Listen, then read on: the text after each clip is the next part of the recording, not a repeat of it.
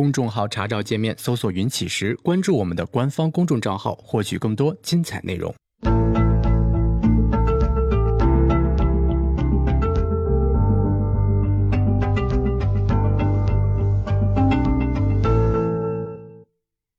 行到水穷处，坐看云起时。欢迎大家来到静言股市。嗯，今天啊，我们继续跟大家读专业投机原理啊。我们今天进行到第三章的内容。嗯，读这一章的内容呢，就是我们还是需要首先说一下逻辑，就这一章讲了什么。嗯，这一章的名字呢叫做“一致性成功的事业经营哲学”啊，这个 非常复杂的一个名字啊。那这一章讲了什么呢？他就说。呃，我们做交易，简单来说啊，就是他讲了说，我们做交易成功的原则，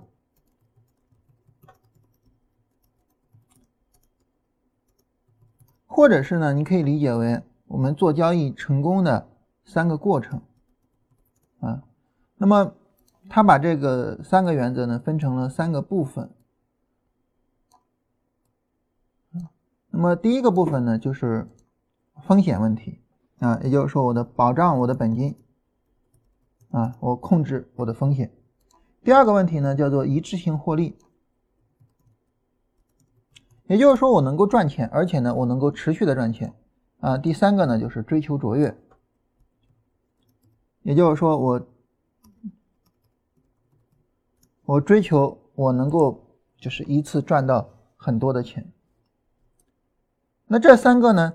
嗯，每一个都以前一个为前提，保障本金是最基础的啊。如果说你的本金没有保障啊，然后呢，你去谈我怎么去赚钱，我怎么去怎么样，都是虚的啊。所以保障本金这个是最基本最基本的。那么一致性获利呢，以它为前提，在我们能够保障了本金之后呢，我们开始去追求利润。注意，对于这个利润呢，它有一个定语叫做一致性获利啊。所谓一致性获利呢？指的就是，首先呢，我们所有的交易行为采取一致性的行为方式，就遇到这样的情况，我就会这么去做啊。用我们的话说，就是我拥有一个交易框架，我会按照这个框架去做我的交易，而不是乱做。那第二个呢，就是我的这个一致性的方法能够带来一个一致性的结果，就是长期来说我是比较稳定的，能够去赚钱的啊。这是一致性获利的意思。那么，当我能够获得这种一致性的利润之后呢，我就开始去追求卓越啊，也就是在单笔交易上赚到大钱啊。那么，这就是总体上的这样三步。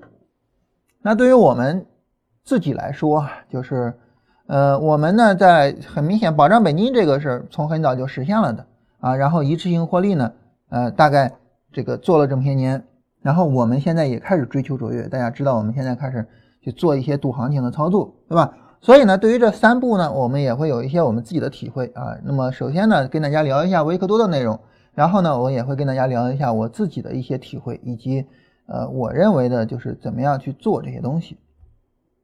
好，那么说了这些呢，呃，那么我们要说一下，就是在这期节目里面啊，在这章的内容里面，关于这三点他说了什么。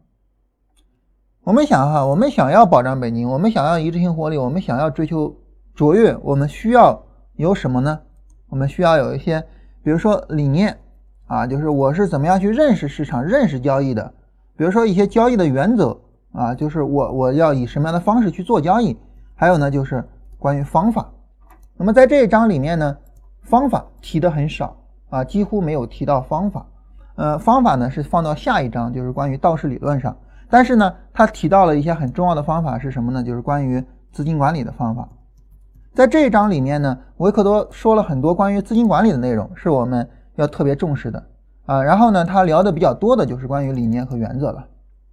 所以在我们学习这一章的时候呢，我们首先要知道这一章包含着三个内容啊，同时呢，每一步的内容都以前一步作为基础啊。那么每一步的内容呢，又分成三个部分，就是理念、原则和方法。在方法上呢，主要聊了资金管理啊，但是呢，这个具体实现的方法，也就是技术上的方法也很重要，这是放在后面聊的，在这一章没有具体聊。好，这么一说完哈，我们大致上就知道这一章的内容了。那么，当我们知道了这一章内容之后，我们再来仔细的去看这一章。也就是说什么呢？就当你把逻辑给梳理出来了之后呢，那么这个时候呢，就是你再去看每一部分的内容，你就很清晰。就这一部分的内容归于保障本金的理念，或者是这一部分内容是保障本金的资金管理方法，或者是这一部分的内容是一致性获利的资金管理方法。啊，然后这样你对应的很准确，在你对应很准确的时候呢，那么你就能够更好的把这些知识点给梳理清楚，然后放入一个完整的知识框架里面。这样的话，我们的学习会比较有效果啊。所以这就为什么我们一上来先给大家讲这一章的逻辑框架。好，我们来看一下这一章具体的内容，也就是说关于这三部分的内容。一般啊，我们在写一篇文章的时候，就我我我们把这一章当成是一篇文章，好吧？一般我们在写一篇文章的时候，哈，这一般呃这一章的呃这一篇文章应该包括三个大的内容。第一个大的内容呢叫做引题，引题呢它主要是说我要说什么啊，就是我我这篇文章我要说什么，然后呢我说的东西为什么重要，这个叫做引题啊。我通过引题我让你知道我要说啥，而且我要引起你的重视。第二个呢，就是主旨内容啊，主旨内容这个就好理解了，就是就是我要说什么，对吧？最后一个叫结束语啊，就是最后做一个总结，或者是升华，或者是一个提醒啊，这是写一篇文章的一个基本框架。那么很明显，维克多在这一章里面呢，使用了这么一个基本框架，所以他一上来就先告诉你我要跟你说什么，然后我说的这个东西。很重要，那重要重要在哪儿呢？重要重要在哈，他说，如果说你去看一些交易者的传记啊，你会发现他们都破产过，甚至有些人破产过很多次啊，利弗莫尔对吧？破产过很多次啊，然后呢，这个林广茂啊，破产过很多次啊。另外呢，我们也知道，就大大约的话呢，只有百分之五的交易者能够赚到钱，所以可能你会觉得奇怪，说为什么会有亏损呢？其实人们发生亏损的原因当然有很多了哈，但是有一个最重要的原因就是孤注一掷啊，孤注一掷，也就是说我投入在一个交易里面，我投入的风险过大。那么这个原因之所以出现，是因为什么呢？是因为人们在交易之前，注意哈，是在交易之前没有为自己设定一种叫做经营事业的哲学，就是我没有把交易当成一个事业来经营，我没有给它设定。一个我做交易的原则，我做交易的方法，我做交易的哲学，因此你会孤注一掷，因此你会亏损，甚至赔大钱，甚至是破产。所以呢，他说我不一样，我是设定了这么一个东西的啊。那么我的目标呢，始终是在经济独立的情况下保有自由啊。我的目标始终是我能够经年累月的稳定去赚钱啊。那么，因为我把我的交易生涯视为是一种事业，我去经营我的这个事业，而作为一个经营事业的企业家，那么当然，我希望我能够维持我的开销，然后呢，我能够去追求盈利的稳定增长，所以我就因此而形成了一个去经营交易事业的哲学。这个哲学是什么呢？我从来不执着于大捞一票，首要。是保障资本，然后是追求一致性的报酬，在最后我以一部分获利去做那些比较有风险的操作，结果呢？哎，我本来不想着大捞一笔，但是不好意思，哼，我大捞了一笔。但是在我大捞一笔的时候，我还是不需要承担风险，为什么呢？因为我是用获利去捞的。所以这样呢，就带来了三步，这三步就是保障本金、一致性的获利能力和追求卓越的报酬。这三个是我的基本原则，是我的哲学，它是我的所有的市场决策的指导原则。那这三个原则是我后面要详细讲的。那你认为这三个原则重要吗？当然重要，对吧？因为正因为这三个原则，我们能够去避免很多人会犯的错误，就是孤注一掷。好，这就是这一章的引题的部分，就是我跟你说，我在这一章我要讲什么，我要讲这三点。而且这三点很重要，你给我专心的听，啊，这就是写文章的第一部分啊。我们来看写文章的第二部分，就是主旨内容，也就是这三个部分。这三个部分是我们仔细要聊的哈。首先，第一个部分就是保障资本啊，也就是我能够不赔钱啊。那么他说，在我的事业经营哲学里面啊，保障资本是最核心的原则。这个其实所有伟大的交易者呢，基本上都会把它作为最核心的原则啊。比如说，呃，像巴菲特就曾经说过，我们做股票啊，第一个原则是什么呢？就是不要赔钱。第二个原则是什么呢？就是不要赔钱。那第三个原则是什么呢？就是千万不要忘记前面两条。所以，保障资本是我们最基本的原则。当然，对于我们很多人来讲，哈，就是你有一个问题在于呢，就是往往不是太重视它。比如说，我跟大家举一个很简单的例子，哈，就是，呃，我们给会员提供资金啊，就是当时最早我们开始发会员的时候，我们说我们给会员提供资金呢，我们也会要求，就是说这个资金你不能说你直接给我赔光了吧？啊，我们会限定一个亏损额度，你比如说我允许你亏百分之十，或者允许你亏百分之二十啊，这个我们可以讨论。当时呢，就有这个会员提出来疑问哈，说你只允许提供亏百分之十，那我做一次我就给亏的差不多了呀，对吧？那我还能再接着做下去吗？那你这这不合理。嗯。但是你想，究竟是我不合理，还是你的做交易的方式不合理呢？如果说你一个账户你买了一只股票，然后他就给你亏了百分之十，你觉得这个方法合理吗？对吧？所以不是我不合理，而是你做交易的方式是不合理的。啊，如果说我们能够耐心的等大盘的一个波段回调，在大盘的波段回调的低点去买进，这第一点。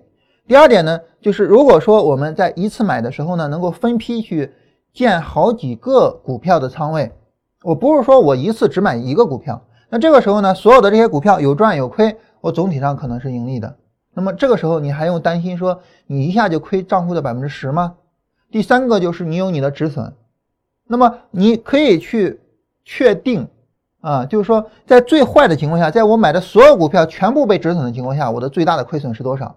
这个时候你控制一下仓位，不让自己一上来就亏损个百分之十、百分之二十的，你还会出这些问题吗？所以。当我们这么一说了之后，你很容易发现，就是我没办法控制市场，我没办法去控制说这笔交易我能不能赚钱，能不能去怎么样，但是我能够控制我的行为，我能够控制说我亏多少钱。啊，对于我来说呢，我有一个印象非常深刻的例子啊，可以跟大家聊一下。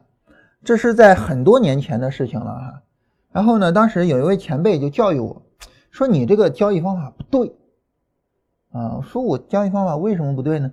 他说：“你看哈，他说你还没有挣着钱呢，你就已经学会谨慎了，这个不对。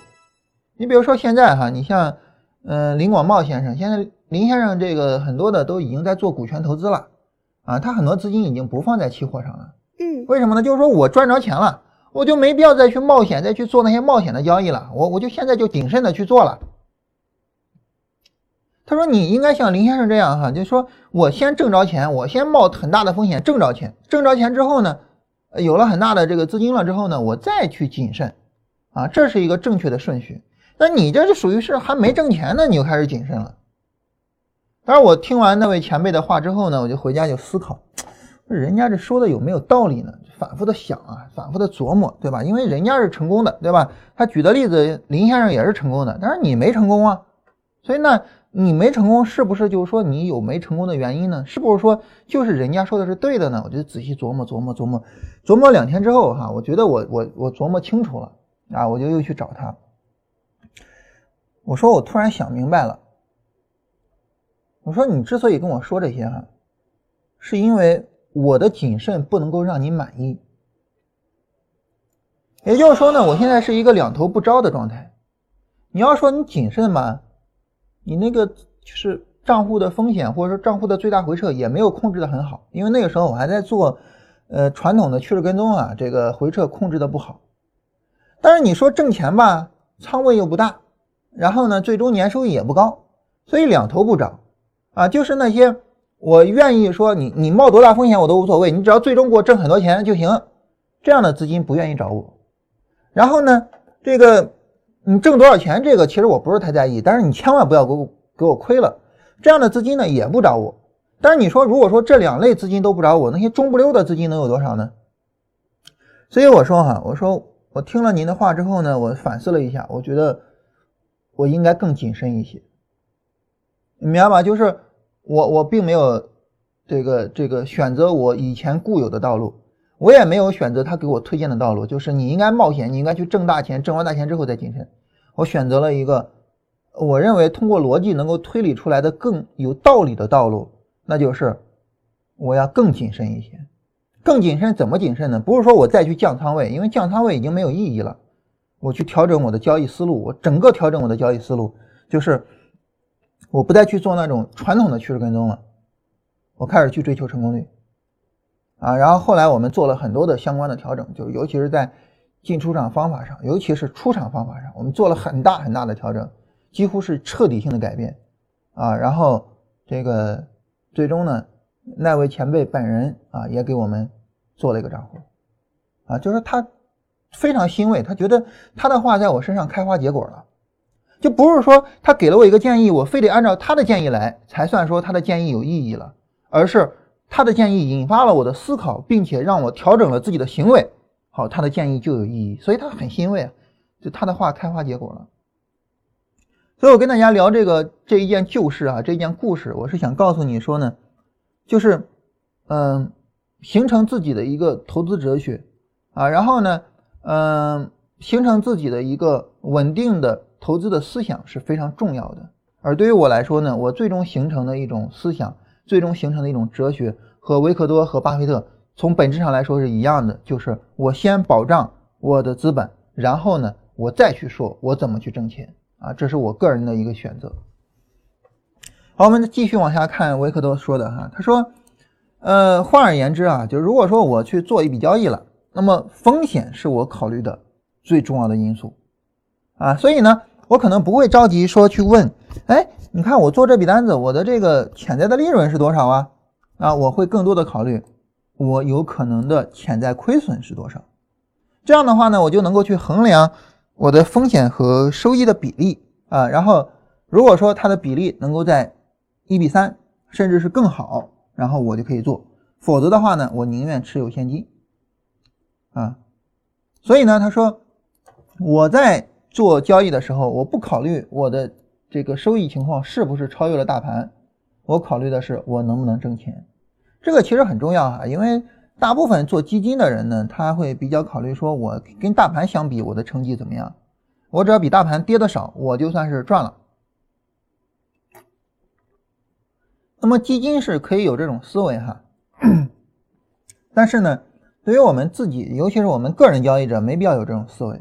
对于我们个人交易者来说，真正实在的就是我有没有挣钱。大盘跌了百分之五十，我只亏了百分之二十。对于基金来说，这是一个值得炫耀的成绩；但是对于我们个人来说，我就实打实的亏了百分之二十啊，那我这肯定不行啊！我要挣钱啊，啊。那么最基本的就是说，我我认识到市场不好，我至少可以不做股票，我至少不赔钱啊。所以呢，对于我们来说，我们思考问题就是从什么角度思考呢？就从一个绝对值的角度，我不考虑相对的值啊。这是维克多一个很重要的观点。那为了实现这一点怎么办呢？就是我们要在明确的掌握胜算的时候啊，换而言之，就是我确保以一个很低的风险能够去追求收益的时候，我们才可以入场。啊，我们才可以入场，所以就是这样一个思路啊，就是我们不要跟基金一样，这个是很特别的啊，很特别的。所以如果说市场呢，它不具备一个很合理的风险报酬关系啊，你比如说，呃，涨得比较高了之后你还去买进，啊，跌的比较低了之后你还去卖出，这个就是不合理的啊，这个就是不合理的。所以呢，就是说，比如说在多头市场的末期哈，就如果说我们大量的投资股票。啊，然后大量的去买债券啊，这个呢是不合理的。可能会有一些人说哈，无论是大盘情况如何，那么市场里面总有那些上涨的股票啊。这个呃，在在在我们这个市场里面也有人这么说，对吧？每天都有涨停的股票，你看今天到目前为止已经有三十六只涨停股了。这三十六只涨停股啊，你总能抓到一只嘛，是吧？所以呢，每天都可以去买股票啊啊！到现在我我我我。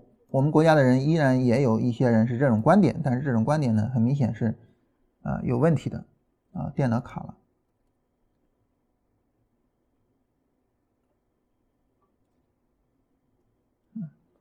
所以就是说，对于我们来说呢，这个学会控制风险，这个还是很重要的。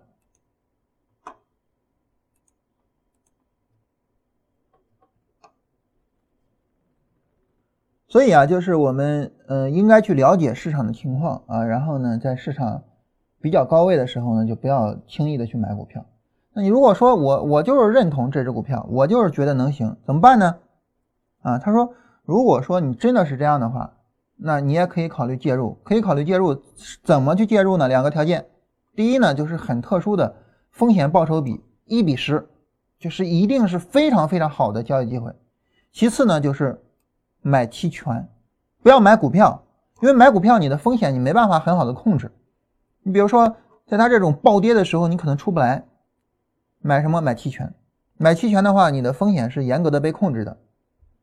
你最多最多也就亏个权利金，啊，最多最多也就亏个权利金。所以呢，就是说在这种情况下呢，这个去买期权啊，这是它的一个思路。那你说我买股票什么时候买呢？就是空头市场的底部或者是多头市场的初期，这个时候去买。啊，所以你看这个，呃，维克多能挣能赚钱啊，也是因为他把这个基本面和技术面结合的很好啊。我在空头市场的最后去做啊，那么这个时候，呃，就是安全性会比较高一些。当然，在这个时候呢，你也可以去使用呃期权的这种操作的方式。这是关于我们说这个保障资本的这个方面啊，在保障资本资本的方面上呢，从原则的角度上来说呢，就是。呃，我们把它视为是最核心的。在每一笔交易开始的时候呢，我去考虑我的风险报酬比啊，然后我不盲目的跟大盘去比，我就是去追求绝对的收益啊。然后在市场上涨的高位的时候，不盲目的去追啊。如果要买，买期权，不要去买股票啊。这是总体上的一个这个几个原则啊。这是关于保障本金的。在我们保障本金的这个操作。能够做到位了，就说我亏损不会有很大的问题了。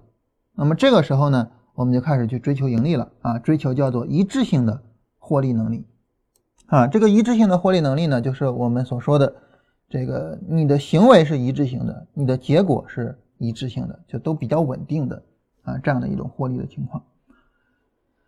嗯，然后下面开始讨论一致性获利能力的这个具体的原则和方法了。对于我们来说呢，就是一致性的获利能力呢，就是掌握趋势啊，跟随趋势。嗯，对于一个市场来说呢，它可能会有底部的构造过程，然后是趋势的延续过程，然后呢可能会有顶部的构造过程啊。那么这个趋势过程，我们要拿到其中的百分之六十到八十啊，这是维克多的观点，这也是一个经典的这个趋势跟踪理论的观点。当然，我现在已经不是这种观点了哈。我现在观点是我我我会把一个趋势做切分，我会拿这一段，拿这一段，拿这一段，但是我我我不会从这儿拿到这儿，啊，这是我现在的一种理念。除了赌行情的操作，我不会这么拿，啊，这也是为了考虑说提高成功率的一个方面，啊，当然这个呃各种交易方法都有人成功啊，也都有人失败，我只是选择了我认为我自己最适合的方式。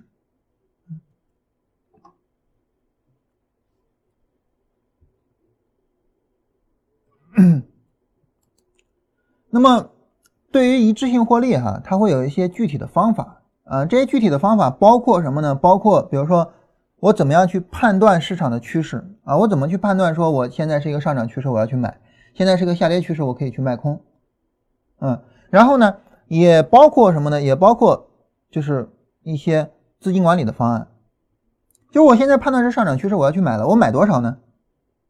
在这一章里面啊，这个维克多没有过多的去讲具体的判断方法，他讲的更多的是资金管理的方法。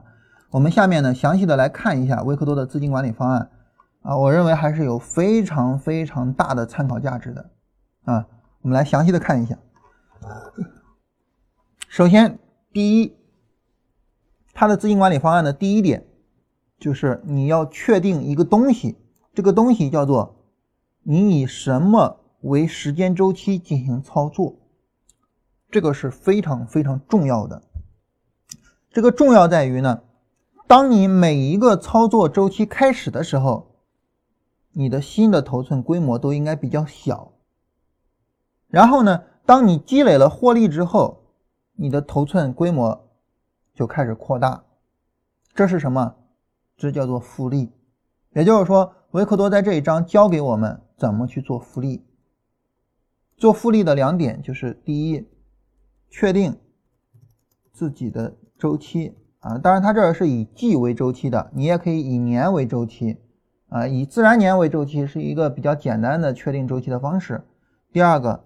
在周期内做复利，当然很自然的就是到了这个周期怎么办呢？把利润取出来，这样的话呢，你就永远的能够从市场里面取利润，而不像很多人似的，这个要往市场里面投钱。我跟大家说一个我一位朋友的故事啊，特别有意思。我们很多人呢是这样做，就是，呃，比如说我买股票，我这个月挣了钱了。工资啊或者什么的，我往股市里投啊，我怎么样挣了钱往股市里投？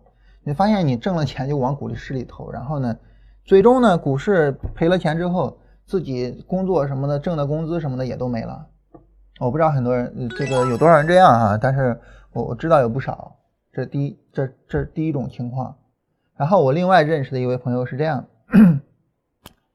嗯，然后呢他是，呃，我首先我做股票。我做股票挣钱了，挣了钱我就取出来，挣了钱取出来干嘛呢？他做生意的哈，我投到我生意里面，我生意发展了，生意挣了钱，挣了钱之后取出来，取出来干嘛呢？买房子，就是股票挣钱投生意，收益挣钱买房子，他基本上是这样一种状态。现在光在北京就已经有四处房子，所以。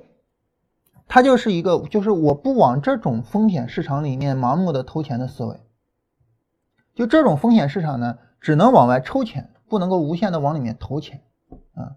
我在很久之前的时候啊，这个呃有一位朋友，嗯，当时呢跟我做培训，嗯，后来也买了我们会员哈，这个真的很感谢他啊，一直对我很认可。呃，然后当时就说这个能不能一块吃个饭，然后我我就跟他我们俩一块在呃国贸那儿吃了个饭。吃完饭在聊天的时候呢，聊到了一个问题。他他问我啊，他说你自己的资金你会不会投到交易上？我说我实事求是的说哈，不会啊。为什么不会呢？嗯，因为我们都知道，就是不要把鸡蛋放到一个篮子里边，对吧？那嗯，对于我来说呢，我把我的人力资本啊，我的社会资本，我都投到了交易上，就是我所有的时间、所有的精力，我全部都放在了交易上。我所有的人脉关系，我所有认识的人也都是交易圈的。我在其他就不怎么认识人，就我的物质资本和社会资本都在交易上。我如果说再把我的这个物质资本，再把我的钱，我再都投到交易上，你不觉得有问题吗？啊，这个有很大的问题，有很大的问题。所以呢，我说我我我自己的钱我不往里投。这个说实话，我一般这么说的时候啊，我其实可能很多人会觉得，你自己对交易你都没有信心，你自己的钱你都不往里边投，你凭什么让我给你投钱呢？什么的。嗯。但是他听了就觉得很有道理啊，很有道理。他说这个，呃，我也需要做一下这种控制，对吧？就是对于我们来说呢，就是你要知道这个股市投钱，我投多少，怎么投？如果说后续追加资金怎么追加？这些一定要去规划好它，啊，维克多是比较建议，就是说往外取资金的。当然一会儿我们就聊到了哈，但是一定要做好这个规划，而不能够盲目的往，就是往这个股市里面投钱。尤其是当你发现你在股市里是亏损的时候，这就更是如此了。我是一种亏损的状态，我为什么要投钱呢？我们都知道哈，如果说一笔交易亏损，你是不不能够再去在这笔交易上投钱去摊薄成本的。那如果说一个人亏损，我们有必要往这个人身上继续投钱吗？没有必要啊，哪怕这个人是我自己，也没有必要啊。所以这就是为什么我比较认同维克多的逻辑，哎，我那位朋友的逻辑，以及我比较认同我自己的这个逻辑。我不认同的是你不断的往交易里面投钱的逻辑，啊，这是一个无底洞，你往里投多少钱救不了它。在市场上，我见过太多亏损甚至亏大钱的人了。包括禅师也提到哈，就是你哪怕几十个亿的资金你往市场里面扔，想都听不见的。国家队如何呀？几千个亿的资金往里面扔如何呀？没什么用的啊。所以就是，嗯，在市场里面做零向量，这个哲学真的是一个禅师提出来的一个非常伟大的哲学啊。就是我们不要把自己看得太重要了啊，不要无谓的往里面扔钱啊。这个说的有点啰嗦了。就是总之了啊，就是第一件事情啊，我们要确定我们自己的这个。理财的周期啊，然后在这个周期里面去做复利啊。一开始的时候呢，我们的规模比较小，然后呢，我们规模小的情况下呢，有两种可能啊，哪两种可能呢？第一种可能呢，自然就是因为你首先考虑亏损的情况啊，对吧？考虑风险，第一种就是亏损的情况，第二种呢就是盈利了。那么亏损了怎么办呢？盈利了怎么办呢？我们来看维克多的处理方式哈。维克多说呢，那么如果说我们亏损了。你做一笔交易亏损了，当然了，那么我们应该止损，对吧？应该认亏出场。你认亏出场之后怎么办呢？注意哈，重点中的重点。那么任何的新头寸，也就是说你在做下一笔交易的时候，应该按比例缩小。比如说，我们举个例子哈，假如说，呃，我一开始做账户，呃，做账户呢，这个我下十手，然后呢，你资金亏亏了，嗯，比如说吧，就是我我总体上我允许亏百分之十。现在我已经亏了百分之一了，我现在还允许我亏百分之九，那么你就应该怎么办呢？你就下九手，你就不应该再下十手了，你应该下九手，就降低自己的仓位。但你说我降仓位，我我这赚钱能力就小了呀？但是反过来，你降仓位，你的风险也降低了。所以注意，一定要降仓位。我们按照这种方式交易啊，威克多说的哈，依照这种方式交易。那么你永远不会亏损所有的风险资金，你永远都还有筹码。但这个逻辑是什么呢？我把这个逻辑跟大家详细的推理一下哈，大家就就知道这个逻辑是什么了啊。好，我假如说啊，这个我本季度允许亏损百分之十啊，然后呢，这个我下十手。下十手呢？假如说我做了一笔交易了，这个时候呢，这一笔交易呢，我亏损了，呃，百分之一，就是百分之十的百分之十嘛。假如说亏百分之一，然后这这个时候剩百分之九，啊，那么我下九手，那么再亏百分之一，啊，不是再亏百分之十，就亏百分之零点九了，对吧？注意吧。注意是亏百分之零点九啊，这个时候就不是亏百分之一了。假如说我再亏百分之十，就是我我我亏我允许亏的资金里面的百分之十啊，就亏百分之零点九。那再亏百分之零点九呢？那么我就剩百分之八点一，然后下八点一手。我我们假如说是允许这种不断切分的哈，当然实际上是不允许的。我们假设是允许的哈。然后，假如说再亏百分之零点八一，还剩多少呢？还剩百分之七点，这个 有点算不过来了，百分之七点二二吗？啊，那么我下七点二二手。啊，假如说再亏百分之十。就是我就再亏百分之零点七二二，然后还剩多少呢？还剩百分之六点几，然后我下百分之六点几手。你发现你这么下去哈，你就发现一个问题，这个问题就是你永远亏不完。就是我允许亏的这个手数，就是我允许亏百分之十嘛，我允许亏的这个手数是永远亏不完的啊。当然这儿有个前提，就是你你可以这么下。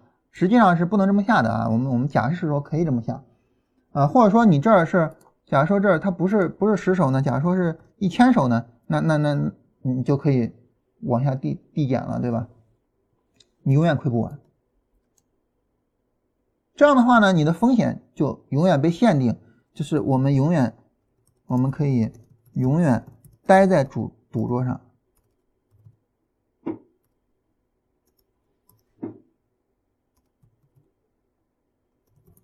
当你能够永远待在赌桌上的时候，我们叫有赌不为亏啊。你后面开始挣钱，你就能够搬回来。当你能够挣钱的时候，你就能够翻本了。那么，当然，能不能挣钱是由方法保障的。资金管理不保障你能不能挣钱，资金管理只保障你能够永远的留在赌赌桌上。所以，这是他的第一个资金管理方案，这个是很值得借鉴的。我个人郑重的跟大家说，非常非常值得借鉴。当然，大家可能会问说，那你们团队是这样吗？嗯，我实话实说哈，我们团队不是这样的。但是呢，我很尊重的一些团队是这样的，而且不止一家，好几家我很尊重、非常尊重的团队，他们是这样的，就是我按照呃我的资金的情况，然后去下我的这个仓位的情况。这样的话，我能永远的留在赌桌上，然后只要我的方法开始回春了。然后我就能够去挣钱，很多团队是这样的，当然我们不是哈，我们的资金管理方案这个在会员节目里面有详细的跟他们说，啊，但是我们不是这样，但是我很认同这种思路，而且呢，我知道的就有很多我们国内的团队是这么做的，而且效果非常好，所以我很建议大家好好的去思考一下，你去思考这个思路适合还是不适合你，因为它能确保，就是百分之百的确保你一定是。长久的留在赌桌上的，啊，这是第一种情况。第二种情况，当然我们就需要考虑，就是我挣钱了，那我挣钱了怎么办呢？就反过来的情况啊。如果说你有获利，这个时候呢，啊，我们应该将一部分的获利运用在新头寸上。这个意思是什么意思呢？就是增加仓位，并且将其余的获利存入银行啊，从交易里面拿钱，而不是不断的往里面投钱。对吧？我投钱呢，我就投一次钱就行了。这一次钱，只要你使用这个资金管理方案，你投的这一次钱绝对不会亏光。反过来呢，只要你能挣钱，你的挣的钱就会越来越多。所以资金管理，我们刚才提到，资金管理不保障你能挣钱，但是它保障你亏不完。同时呢，资金管理还能够保障的就是，当你能够挣钱的时候，你会挣得越来越多，而且速度越来越快。啊，这个增加头寸怎么增加？这个我们就不说了哈，跟刚才反过来就行了啊。你盈利了这个之后呢，你就把你的仓位加大，嗯。那么这两种思路相结合，就是亏钱的时候怎么办？赚钱的时候怎么办？啊，亏钱了我降低仓位，赚钱了我增加仓位。那么它们相结合之后，你就能够确保：第一，你不会亏大钱；第二，你能挣大钱。当你确保了这两个，你说白了，交易上你还需要去考虑什么呢？你就没什么其他的要担心的、要考虑的了。所以资金管理基本上就在这两点上非常重要啊，在这两点上非常重要。我很建议大家就是审慎的去考虑一下这个问题，反复的琢磨琢磨，不要就这一段啊，你不要以为这一章啊，这个维克多就讲了一些道理啊，我应该先。呃，保证不赔钱，再能挣钱，再挣大钱什么的啊！行了，这一章过了，千万不要这样啊！这这里的资金管理方案极其重要，极其有意义啊！一定要好好的审视。那么他在这里举了一个例子哈，就是如果说我是一个年轻的投机者，并且拥有五万美金，那这个时候呢，我们最初的头寸呢是不会超过五千美元的，就是我下单不会下五千美元，而且呢，我的止损是不会超过，注意下单的量跟止损的量是不一样的。我的止损是不会超过五百美元到一千美元的，那么这个是风险，也就是五万美元的百分之五到呃不是五万美元的百分之一到百分之二，这是风险啊，我承受的一笔的风险最多最多百分之一到百分之二。那么如果说我第一笔就发生了一个一千美元的损失，怎么办呢？我降仓位，我把我的仓位降到四千美元，然后呢，潜在损失呢限定在四百美元到八百美元。依此类推，啊，我们这样去类推之后呢，你就能够确保一点，确保哪一点呢？就是你永远留到赌桌上。但是反过来，如果我能挣钱的话呢？假如说我获利两千啊，也就是说一比四的盈亏比啊，因为亏损是五百嘛。那么注意哈，我将存入银行一千，往外提钱，知道吧？挣钱了之后往外提啊，不要跟这个很多人似的，赔了钱往里投，赔了钱往里投，简直就是荒谬啊！啊，往外提钱，并且将下一次的头寸增加到六千美元，也就是开始去增加我的仓位了啊。那么风险也将依次增加。当然，如果说我增加了之后发生亏损怎么办呢？再往回调啊，就是损失了就往就往下调，盈利了就往上调，不断的去做调整，永远的确保我永远留在赌桌上，以及呢，永远的确保我一旦能够盈利，我就去追加盈利啊。所以呢，就是当我们搭配这样的一个盈亏呃这个这个资金管理的时候呢，那么我们的这个。呃，又能够有一个很好的风险报酬比的时候，我们就能够有一个很好的收益啊。即便是我们成功率没有太高，我们也能够有一个很好的收益啊。所以这样的话，长期下来呢，你就能够有一个一致性的获利能力了。当然，你说我怎么做到这个呃盈亏比，怎么做到这个成功率呢？这是具体方法的事情。这个后边呢讲道氏理论啊，讲基本面啊还会讲。但是资金管理基本上就是这样啊。那么。这里要注意的就是，如果说啊，你你你觉得你的成功率会很高啊，我进入市场，我成功率怎么也得百分之五十，这个可能会，这个结果可能会让你吃惊啊，因为实际上到不了这么高，实际上到不了这么高啊。但是呢，我们在思考的时候，并不是重点的思考成功率，我们重点的思考的是我们的数学期望，也就是综合了成功率和盈亏比啊。所以呢，这个。我们应该是总体去评估我们的风险跟报酬啊，而不是盲目的只盯着那个成功率去看。啊，在这儿他具体说了一些具体的这个设定止损和设定止盈的情况，这个我们就不详细讨论了，好吧？这个是他呃个人的一种处理方式啊。然后呢，后面提到了一个跟踪止损的一种方式啊，跟大家聊一下这种跟踪止损的方式。跟踪止损的方式，这是另外一个方法了哈。这这这是一个处理交易的方法，处理单子的方法。这个也不是资金管理，也不是技术方法，啊，既不是对市场的分析，也不是资金管理啊。这个是对仓单的处理。我们说交易过程分成进场持单过程中的仓单处理和出场，那么这个属于是持单过程中的仓单处理。它总体上有一个原则啊，就是，嗯，首先呢，就是该止损的时候止损。其次呢，就是任何的获利都不能够再损失百分之五十。比如说，他举了一个例子，什么例子呢？我们来看哈，在市场这个地方有一个二 B 的进场位，啊，我把颜色调一下啊，黑色好像不大显眼。市场在这儿有一个二 B 的做空的进场位，我们看这是前面的高点啊，然后进场这是二 B。回头我们讲二 B 的时候还会说哈，这个这种运用二 B 的方式，我个人并不是很认同啊，但是。呃，我们尊重维克多的意见啊，这个地方是一个重要的二 B 的进场位。然后呢，在这个重要的进场位之后呢，嗯，我设止损，止损设在哪儿呢？设在这个高点上。因此呢，这个区域就是我的风险区域，这个区域就是我的风险区域。然后呢，我观察下面有一个低点啊，这个低点在这儿。当这个低点被跌破的时候呢，我就肯定不可能说我在亏损了，对吧？我就会把这个。呃，止损给调下来，而这儿也有一个低点，这儿还有一个低点。当这些低点破位的时候呢，我会相应的调我的止损啊。然后这儿低点破位，这儿低点破位，我会相应的去调我的止损。最终呢，根据我的止损出来啊，这是它的一种交易处理方式啊。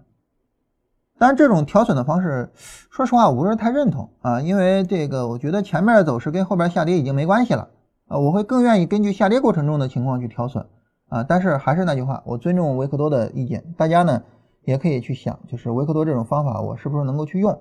但是无论如何了，就是在我们交易的过程中去做推损的处理，是一种很有效的，嗯，保证我们的获利回吐不会太过严重的一种方法。这种方法在什么时候都是值得去参考的啊，这是他这个。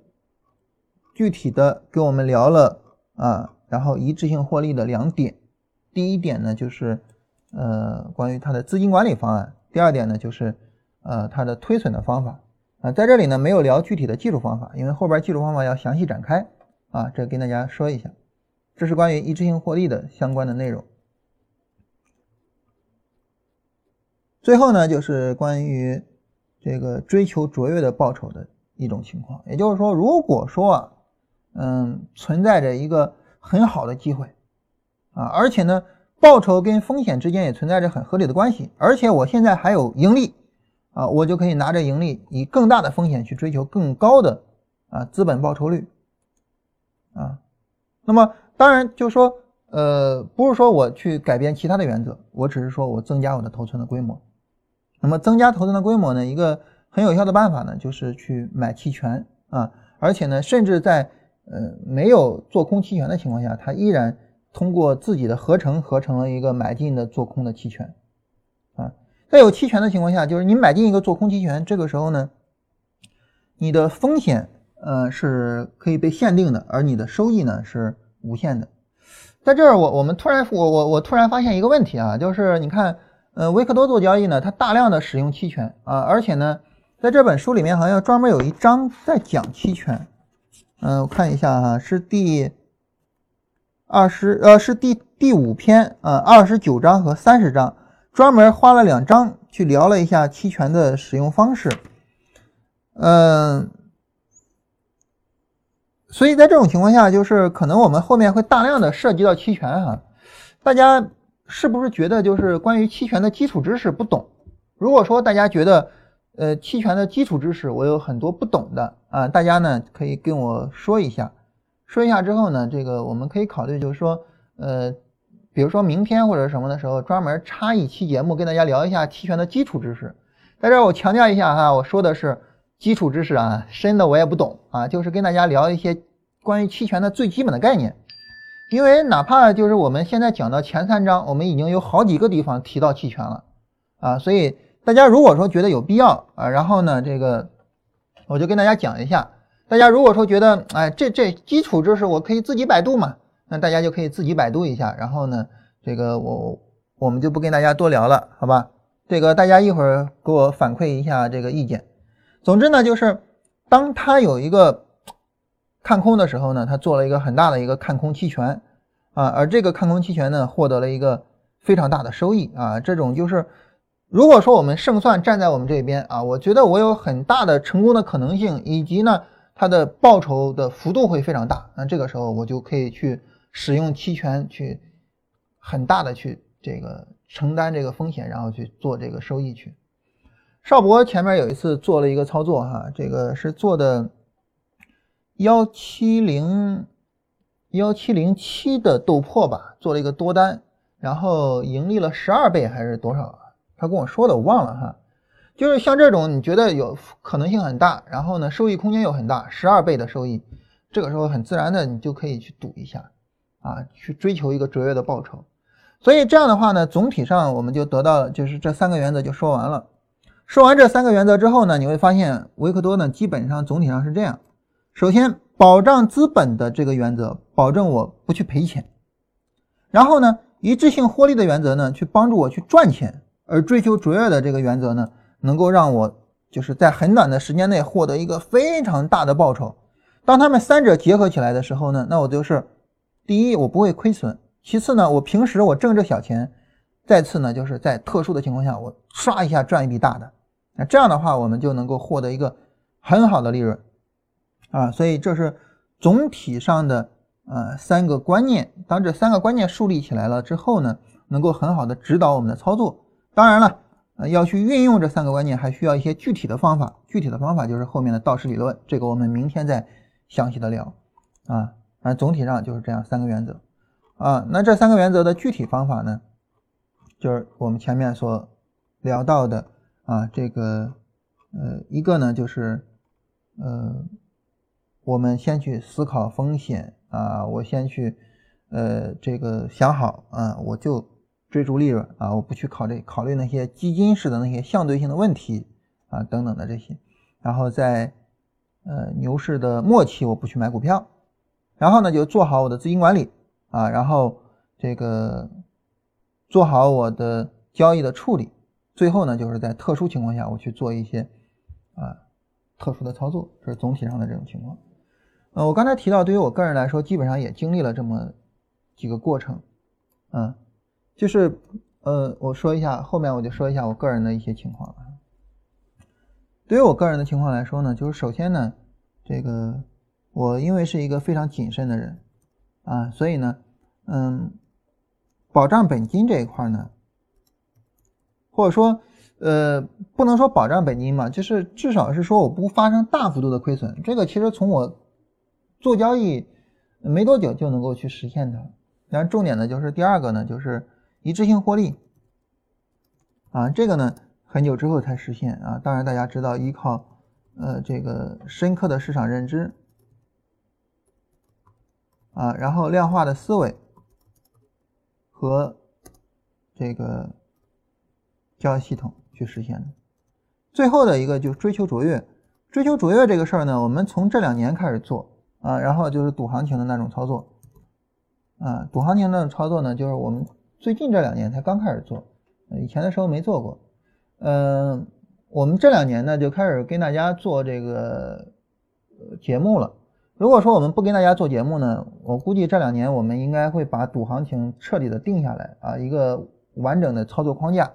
呃，包括如果说不做节目的话，这两年基本面我应该是研究的差不多了，包括基本面，包括技术面，总体上构成一个赌行情的一个操作框架。当然，现在我们这一块还说实话还非常的粗糙啊，非常的粗糙。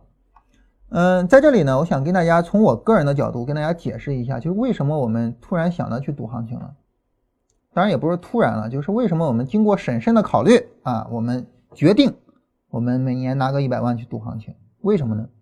原因在于哈，那么如果说我们是就是一致性获利的话，你的资金曲线呢大概是这样的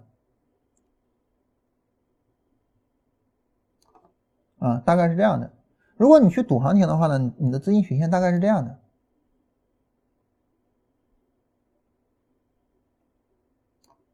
也就是说呢，就是赌行情跟不赌行情区别在于有没有这个东西，就是非常突然的一个非常大的利润，有没有这个东西？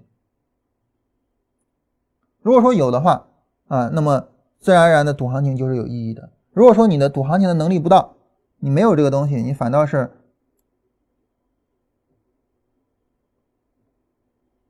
那就麻烦了，对吧？那就麻烦了，嗯。所以我们就说，我赌行情，如果说把这个框架建立起来，能够做到位的话，我希望呢，就是它能够做到一点，就是彻底优化，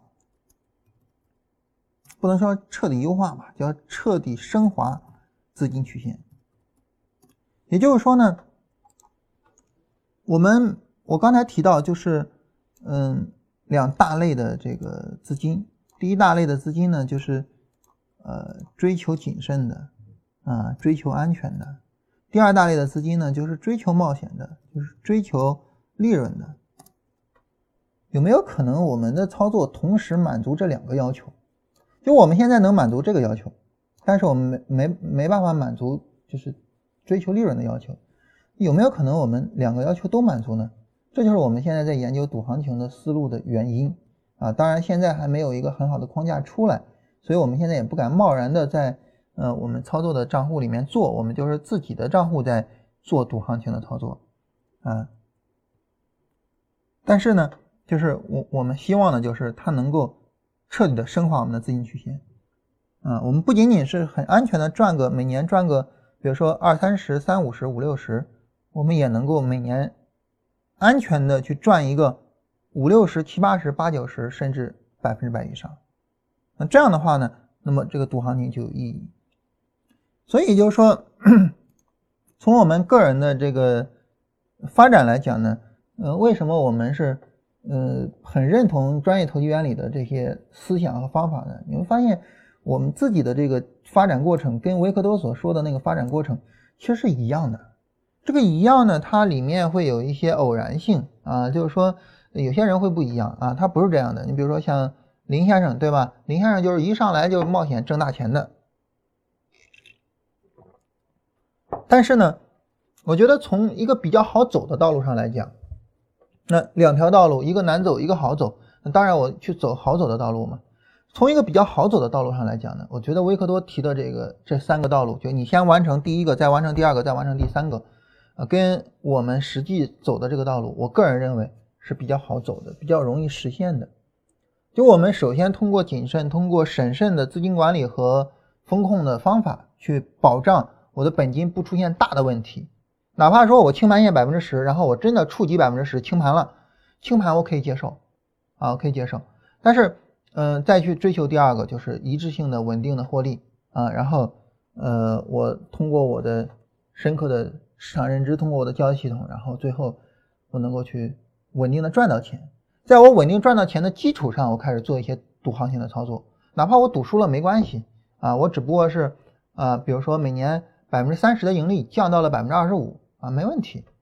但是如果说我赌赢了呢，就是每年百分之三十的盈利可能提高到了百分之七十，那这个时候意义就大啊。所以，嗯，就是一致性获利呢是赌行情的前提。当我们能够做到了比较稳定的盈利了，这个时候就可以再往前走一走嘛。我举一个不恰当的例子呢，就是。一家企业呢，可以一开始呢，先想着我怎么去生存下来，然后生存下来之后呢，我想我这个企业我什么样的商业模式，我怎么样去挣到钱，挣到钱之后呢，我每年可以拿一些钱，或者是允许我的员工有一些这个自己完全自主的时间啊，去做一些创新创造啊，然后往外扩展一下啊，那么就是对一家企业的这样的一个三步的发展过程。当然这个类比可能有点不大恰当哈，啊。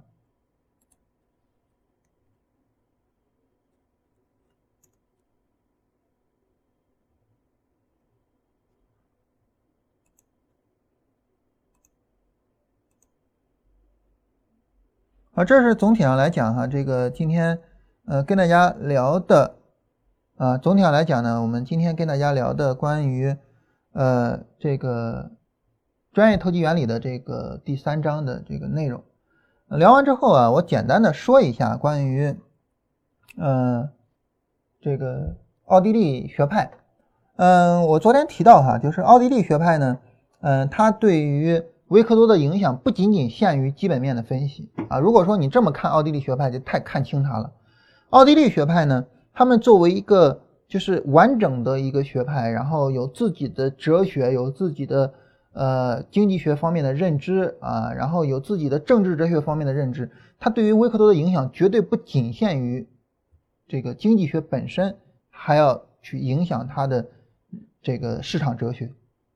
那么奥地利学派对于维克多的整个的市场哲学的影响在哪儿呢？那我们知道，我们这今天讲的就是维克多的市场哲学。我跟大家说一下奥地利学派的哲学是怎么去影响他的。奥地利学派呢，首先跟大家介绍一下它是怎么来的啊，然后我再说一下它的影响。当然，具体的关于经济学的理论，后面等维克多讲这一块的时候我们再说哈。那么，任何一个学派它都有它的来历啊，它不是凭空诞生的。啊，奥地利学派怎么来的呢？这个要从很久之前说起哈，就是在很久很久之前呢，有一个人叫亚当·斯密，写了一本书叫《国富论》啊，然后整个经济学的大厦开始以此为基础，开始往往上建。在建这些大厦的时候呢，你比如说，呃，很多的人开始就是做了很多的贡献啊。我提特别提一个人哈，叫李嘉图。李嘉图呢，他。在国际经济学方面做出来了一个非常大的贡献啊！他提出来一个理论，叫做资源禀赋理论。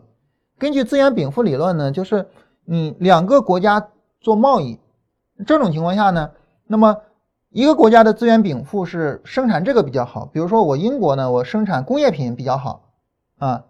那么另外一个国家呢，比如说这个非洲吧，你提供原材料提供比较好，那这个时候呢，我英国就应该专心的生产工业品，我就不去搞原材料了。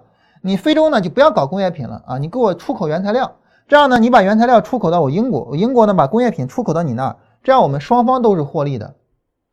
具体的论证很复杂，我就不跟大家论证了哈。结论是这么一个结论，但是你想哈，这么一个结论，它其实是很让人生气的，你知道吗？因为当时的英国的工业水平发展很快，而当时的欧洲大陆那个工业水平没有那么高。好，那根据李嘉图的理论，就是你欧洲大陆，你也不要跟我生产工业品了，你也跟非洲似的，你就给我提供原材料就行了。你想想，欧洲大陆国家他们怎么能够认同呢？当然，我们知道欧洲大陆德国跟法国是最大的嘛，所以你想那帮子德国人，他们怎么能够认同你这个理论呢？所以德国人就说啊，说你们这帮人搞的这个理论是不对的啊。然后怎么不对呢？德国有一个学派叫历史学派，德国历史学派的人呢，他们就提了一些观点。他说你看哈，你们那些理论啊，就比如说那些什么均衡理论啊，什么消费者、生产者那些东西哈，你们是把所有的生产者、消费者都视为是同一类人啊，然后呢，供给需求一个平衡什么玩意儿的。但是你想想，人跟人之间他是一样的吗？他不是一样的呀。你比如说我德国人跟你英国人，我们不一样啊。所以呢，它就有一个前提，这个前提呢就是人是有民族性的啊。那不同的民族对于同一个东西的看法是不一样的。所以这种情况下呢，就是你的需求曲线未必适合我啊。所以那我作为我这个民族，我有我的观点，我有我的想法。啊，那这个时候我就要按照我的观点，按照我的想法来。那我作为一个民族，我怎么知道我的观点、我的想法呢？第二点就是依靠历史上的总结呀。你比如说从历史上来说，你们英国人就是比较保守的，我们德国人比较严谨的。当然，我我我并不认同这种贴标签的方式哈。呃，德国历史学派也不认同啊。我我我只是以这个作为例子哈。那这样的话，好，那我我们就不一样的人不一样嘛，所以。我比较重视的就是历史分析啊，然后呢，经验总结，然后数据分析啊，这是第二种，就是在分析方法上。第三个呢，那很自然而然我就得出来一些结论了，就比如说，我们就应该啊保护我们国内的工业企业，我们就应该设置一些贸易壁垒，我们不应该是贸易自由的。所以这是德国历史学派为了维护他们的工业体系做出来的一些理论。那好。那奥地利是什么呢？奥地利是德国下边的一个，不能说附属吧，就是反正老被那些德国人欺负嘛。那这帮奥地利学派的人就说了：“我操，那你搞一个理论，搞一套东西，对吧？我就说你不对。”所以这帮奥地利人呢，他们就说这个你德国历史学派什么都不对，彻底就不对。怎么讲彻底不对呢？他就一一跟他对应了哈，说你说这个人是有民族性的，对吧？不对。每一个人都不一样啊，当然这个跟这个英国那帮经济学家的观点也不一样了哈。每一个人都不一样，就是你作为德国民族啊，当然德意志民族，德意志民族里面的每个人也都不一样啊。所以，比如说哈耶克他就有一个很经典的观点，就比如说市场经济为什么有效呢？就是因为每个人都不一样。你比如说我吃了这个东西，我觉得好吃哦，我跟振兴推荐，振兴吃去了，那么不好吃。所以我愿意花更多的时间、更多的钱去吃这个东西，振兴就绝对不不会去花。所以，那你怎么能够加总出来一个需求曲线呢？加总不出来的，人跟人不一样。市场经济为什么有效呢？市场经济就是能够通过价格自动的汇总所有人的信息，所以市场经济是有效的，计划经济是无效的啊。这是从啊奥地利学派的最根本的那个起点出发得出来的一个结论。好了。那么这是第一个对应嘛？第二个呢，就是从方法论上来说，你不是说你要什么经验总结、什么数据分析吗？完全扯淡，完全错误。总结归纳是得不出来任何有效的结论的。能够得出来有效的结论的是什么呢？就是人的思考，人的逻辑思考能力。所以他们就认为说，所有的经验都是扯淡啊，只有人的思辨能力才能够得来真正的知识。你看，完全对着干啊。然后第三个呢，就是你不是说要有贸易壁垒吗？那好，那我就认同市场经济，我就认同自由贸易，我就认同这，所以就是奥地利学派是完全，奥地利学派的诞生啊，就是完全为了跟德国历史学派对着干而诞生的啊，它是这么来的。在这么来了之后呢，那么为了保障说我们能够集中火力去炮轰那些历史学派的人啊，当然我顺便提一句哈，马克思也不认同历史学派啊，马克思也是呃比较批评德国历史学派的。然后我们为了集中火力，然后怎么样呢？那好，我们大家注意了哈，我们大家要形成一个整体的逻辑框架，我们要按照注意一致性的一个理论去分析经济、分析市场，要按照一个一致性的理论去总体上构造我们的理论框架。那么他们认为啊，一个理论框架是怎么样呢？就是从一个起点出发。然后呢，展开逻辑推理，然后形成一个总体的逻辑框架，然后构造我们总体的理论大厦。这是他们总体的一个观念。你有没有发现到这儿，他对维克多的影响自然而然的就冒出来了呢？就是我对于市场的分析，我对于什么，一定要形成一个总体的理论框架。这个总体的理论框架呢，是要有一个逻辑的起点，从这儿出发，然后做推理，得出来一系列的结论，然后用这些结论去指导我的行为。你有没有发现，维克多的所谓的一致性的这种交易哲学和奥地利的哲学，他们是奥地利学派的哲学，他们是一脉相承的呢？所以，就是当我们学习一个东西的时候，你不要觉得我只是学习这个知识本身，不是的。这个东西如果真的好，它不单单会影响你对这些知识的学习，它也会影响整个你对这个世界的认知。我个人自夸一句哈，我觉得我们的节目的内容也会比较好，而且我相信我们对大家的影响绝对不仅仅限于市场知识，绝对不仅仅限于说我以前对股票是怎么看的，我现在不那么看了。我们对大家的影响也包括你对这个世界的看法，你对于生活的看法，乃至于你对你的人生的看法。我我我觉得是能够做到的，因为我对我们节目的质量还是觉得比较有信心的。所以就是当我们去呃了解维克多的时候，我们反过头来去看奥地利学派，那么我们就能够发现这个奥地利学派对他的影响其实是非常深刻的。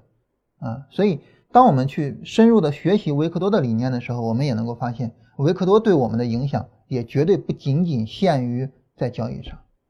可能以前大家读维克多的书啊，就读这本书没有读出来那么多内容。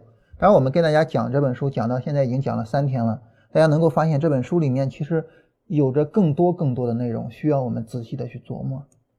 啊，这是跟大家聊一下奥地利学派的一些基本常识哈，这个。等后面再跟大家去详细的说一下他们的一些经济学的理论。好了，我们来看一下大家的问题哈。然后这个呃，大家关于这些问题呢有什么想法啊？就是或者说你觉得我的股票我有什么要问的啊？可以来给我们问一下了。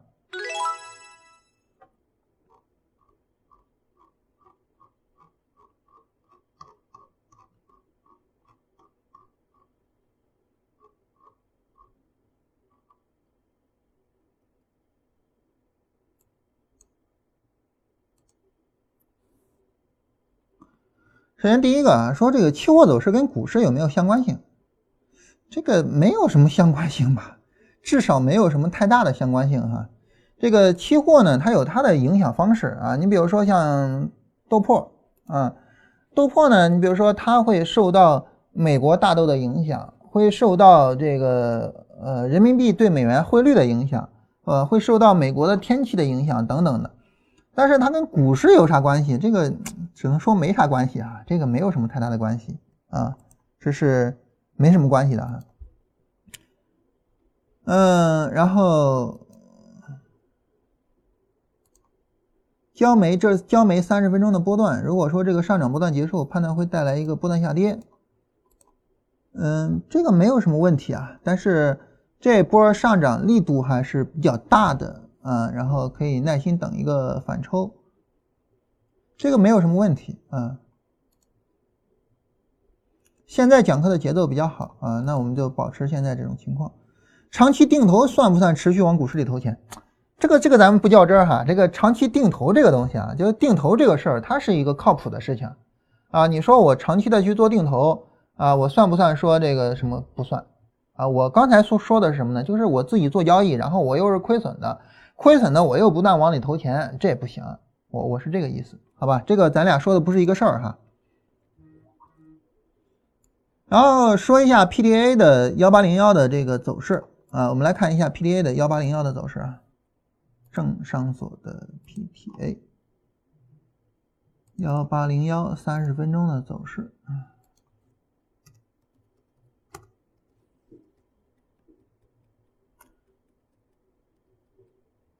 啊，我我们从一个标志性事件开始啊，从这儿开始。嗯，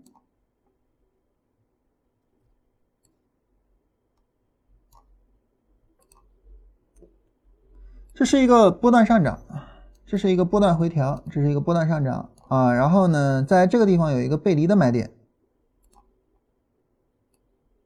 啊，在这儿有一个趋势延续的买点。啊，这是买进做多，然后这是一个波段的下跌，啊，然后呢，这是一个波段的上涨，波段的反弹，然后这是一个波段下跌，现在展开新的波段上涨，波段反弹。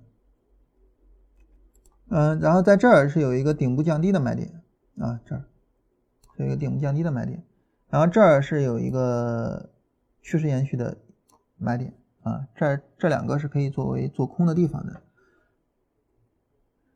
然后中间这个地方算是一个小波段，这儿可以算是一个小波段。那你说这个是怎么画的呢？我跟大家简单的来说一下啊，就是怎么画的。首先呢，所有的短线都是可以自然而然画出来的，这个咱们不讨论了，咱们重点讨论一下这个波段是怎么画出来的。波段怎么画出来的？这个下跌波段怎么出来的呢？你首先呢，你发现 D F 破零轴了，对吧？D F 破零轴了呢，在在很大程度上它就是一个波段了。其次呢，你发现这个绿柱特别大，就是这是一个正儿八经的回调的走势，所以这是一个波段。那这儿自然是一个波段下跌，这个毫无疑问哈。然后这儿你看。D F 上零轴了，而且呢，这个红柱比较大，这是一个正儿八经的波段。D F 上零轴了，红柱比较大，正儿八经的波段。这个地方呢，红柱就是 D F 上零轴了，但是红柱很小，小波段的走势。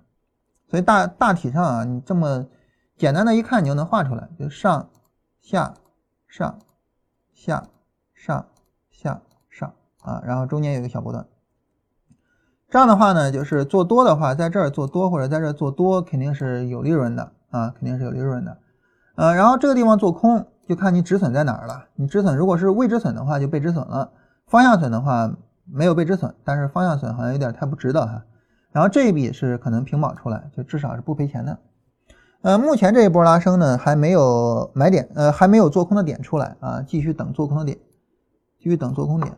嗯，然后，然后呢，这个如果说这一波拉升后面有一个波段下跌不创低点，那么这儿是可以买进的。这是可以买进的，啊，波段下跌不创低点是可以买进的。总体上来说，PDA 的这个走势，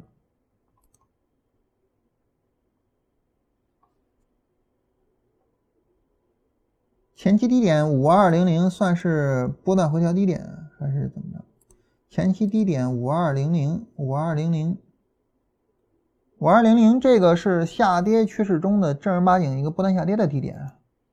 这个你不能说它是一个波段回调的低点哈，你要说它是波段回调低点，你得把级别抬一下，小时图都够呛啊，得稍微的再抬一点点啊，再抬到两小时或者是四小时是没什么反应的，抬到两小时上，这是一个波段回调了。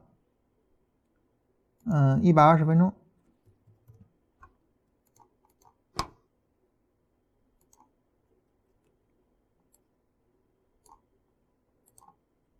波段上涨，波段回调啊。这样你可以这么去理解，你在三十分钟上不能这么去理解啊。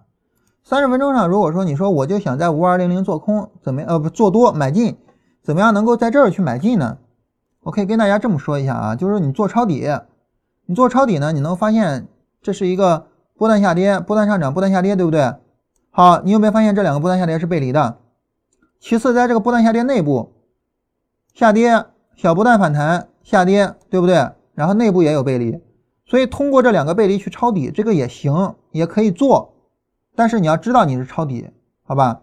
如果说你说我三十分钟上我要在五二零零做多，呃，什么技术条件能够去实现呢？就是这个技术条件，啊，就是这个技术条件啊，啊，当然总体上来说，这个地方我就从三十分钟角度哈，如果说你就说我就是看三十分钟，从三十分钟角度，这个地方是不应该做多的。或者说没必要着急做多，那最好能够谈谈期权的基础知识。那我们明天就先给大家聊一下期权的基础知识啊。这个，呃，聊完之后呢，我们再说道氏理论的事儿。啊，说百度也查过期权，但是不太理解啊。然后跟大家聊一下啊，这个明天跟大家聊一下期权的基础知识。当然，我首先说一下啊，就是我对期权的理解现在还非常、非常、非常的浅啊。但是我们跟这个、跟跟就是。我我们在很大程度上哈，说实话，嗯，属于是在学习上我愿意冒险，就是在交易上我不冒险，我谨慎，但在学习上我愿意冒险。所以呢，我们尽管是这个期权的知识很薄弱，但是我们现在期权在做着实盘啊，而且稍有盈利啊，稍微有一点点的盈利。嗯，昨天我看了一下那个期权账户啊，已经有了百分之一点五的盈利了，呃，还是很了不起的哈。因为我们刚做了不到一个月，已经有百分之一点五的盈利了啊，而且是一个无风险套利的做期权的方式。嗯，总之呢，就是说我们在学习上，我愿意付出很大的成本，我愿意去冒险啊，我时间我愿意付出，精力我愿意付出，金钱我也愿意付出。嗯，但是呢，在交易上我谨慎。所以呢，我我我我跟很多人可能思维不大一样。很多人是学习上我不愿意付出，哎呀，你说我花了时间去看，我时间浪费了怎么办呀？啊，然后怎么样的？然后这个，但是呢，在交易上就就赔钱赔得一塌糊涂的也无所谓啊。这个其实很多时候我们会发现啊，我们把我们的行为，我们把我们的行为方式扭转过来，就是一个正确的行为方式了啊。所以期权这个东西呢，尽管我们的水平很差劲啊，但是呢，这个。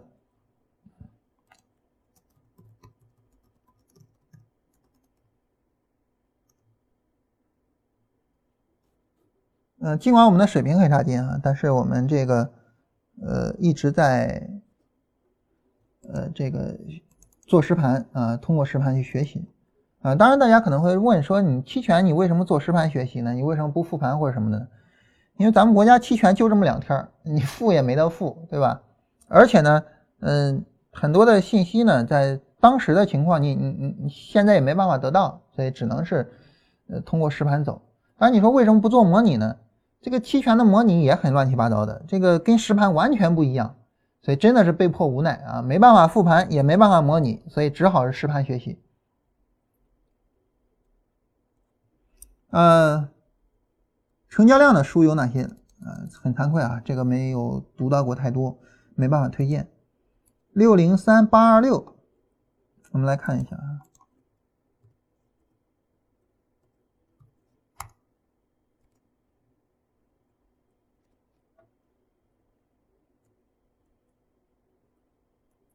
六零三八二六这个走势从日线上是一个波段上涨，然后有背离的走势，嗯嗯，然后昨天上冲，呃，很快又跌下来，嗯，然后再一波上冲冲不上去啊，这个有见顶的可能性，但是我不是很建议大家去关注这种太短的这种信息，就是什么冲涨停没有守住又跌下来了，或者这就是我不太建议大家关注这样的信息。能不能分析一下铁矿指数？我们来看一下铁矿指数。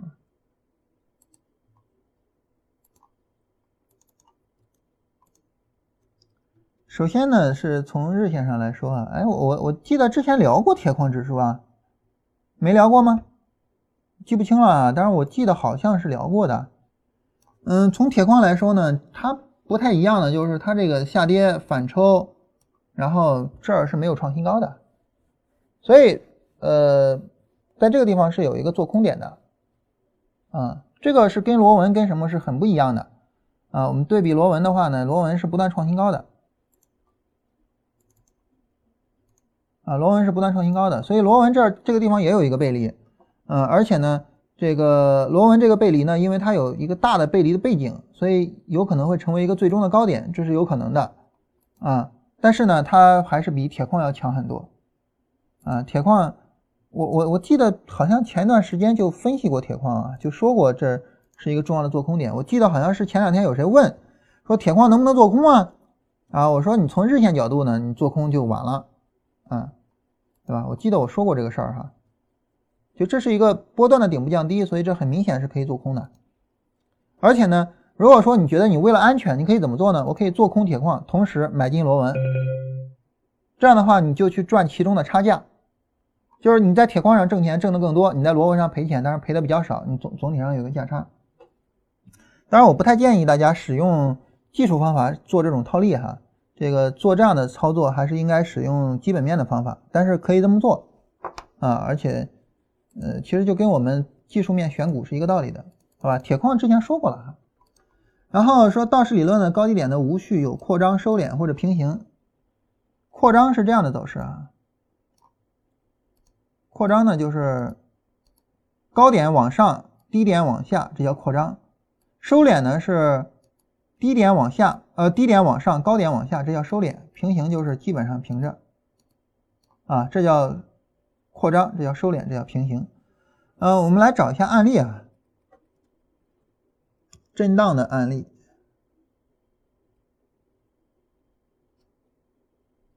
看低周期是不是多一些啊？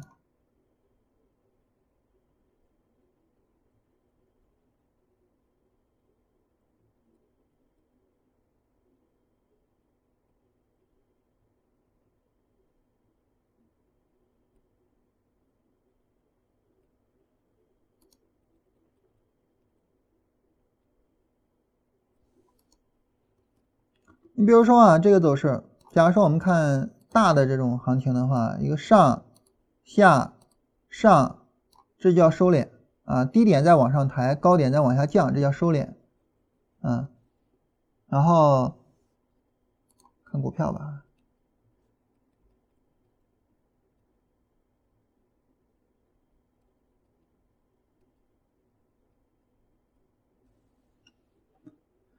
嗯。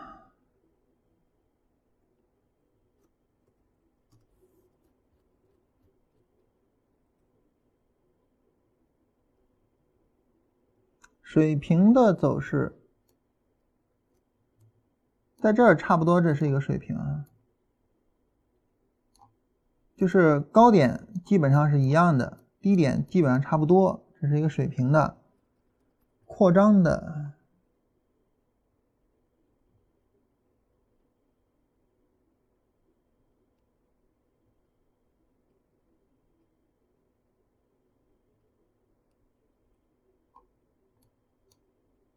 这个其实基本上也是水平啊，基本上也是水平的，嗯，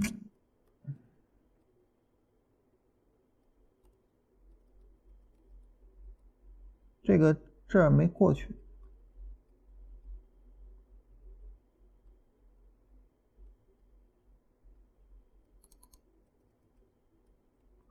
感觉不是太好找啊。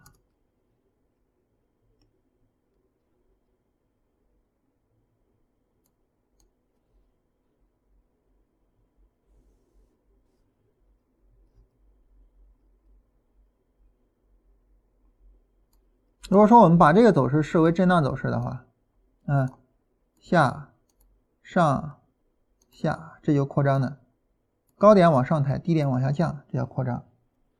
所谓的这个水平收敛扩张，指的是它的波动范围，波动范围在扩大，波动范围在缩小，和波波动范围基本保持着水平。买入原因是回调出小绿柱，这买入是没有问题的。啊，买入是没有问题的，但只不过是后面有背离的可能性。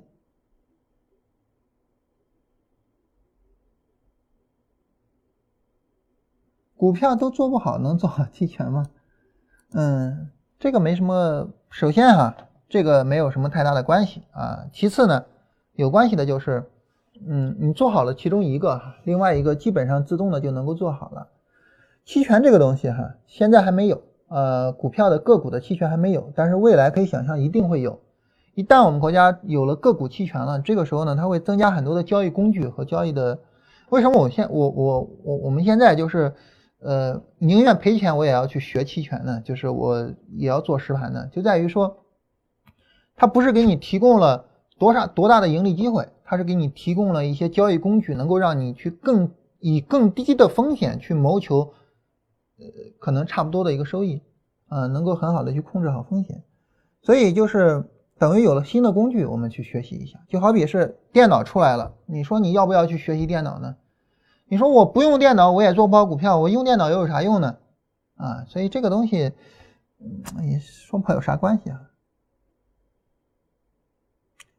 说有一个问题挺纠结哈，关于止损，究竟是应该严格执行，呃，破位止损，还是应该像？幽灵所说的“见势不妙，赶紧出来”啊，那么有些时候呢，见势不妙赶紧出会减少亏损，但是有些时候又会错过盈利，嗯，然后应该怎么办？嗯，这个应该怎么办？简单来说啊，说白了就一句话：无论是止损方式也好，还是其他任何东西也好，没有完全好的啊，没有完全好的，当然也没有完全差的。对于我们来说，哈，重要的在于合适还是不合适，重要的不在于啊，我这个哪一个好，哪一个坏？对于幽灵来说呢，它做的是很短很短的短线啊，所以呢，那么我就呃要跑就赶紧跑。但对于维克多来说呢，它做的是趋势，所以呢，他会比较认同说，我就等着市场判定我是错的。所以你会发现，维克多跟幽灵他们的市场哲学不一样。